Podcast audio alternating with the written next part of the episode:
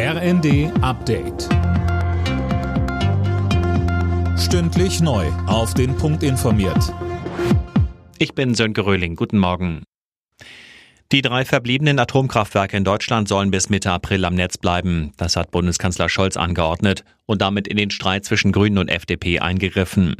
Ein guter Kompromiss findet die SPD. Generalsekretär Kühnert stellt sich hinter den Kanzler. Wir verlängern jetzt die Laufzeit im Streckbetrieb bis in den April nächsten Jahres hinein. Aber wir machen keine Rolle rückwärts ins Atomenergiezeitalter. Und ich glaube, das ist ein gerechter Interessenausgleich. Auch Wirtschaftsminister Habeck von den Grünen hat das Machtwort des Kanzlers bereits akzeptiert. Der Union reicht die Verlängerung um dreieinhalb Monate dagegen nicht aus. Umweltverbände wie Greenpeace kritisieren dagegen, jeglicher Weiterbetrieb der AKW sei unnötig und riskant. Kritik an dem Kompromiss kommt auch von Umweltverbänden wie Greenpeace und der Deutschen Umwelthilfe. Sie sagen, jeglicher Weiterbetrieb der Atomkraft sei unnötig und riskant. Der Bundesverband der Energie- und Wasserwirtschaft spricht dagegen von einer guten Entscheidung. Die EU-Kommission will heute ihre Vorschläge für einen europaweiten Gaspreisdeckel vorlegen. In einem Entwurf schlägt sie unter anderem vor, dass sie im Notfall einen EU-weiten Höchstpreis für Gas festschreiben darf.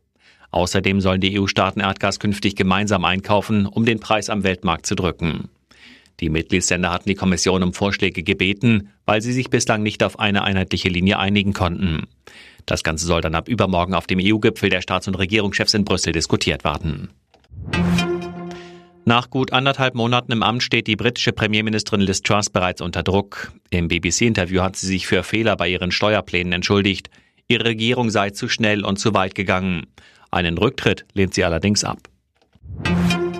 Karim Benzema ist Weltfußballer des Jahres. Der 34-jährige Franzose nahm am Abend den prestigeträchtigen Ballon d'Or entgegen. Direkt dahinter landete Bayern-Star Sadio Mané. Ex-Bayern-Star Robert Lewandowski landete auf Platz 4. Alle Nachrichten auf rnd.de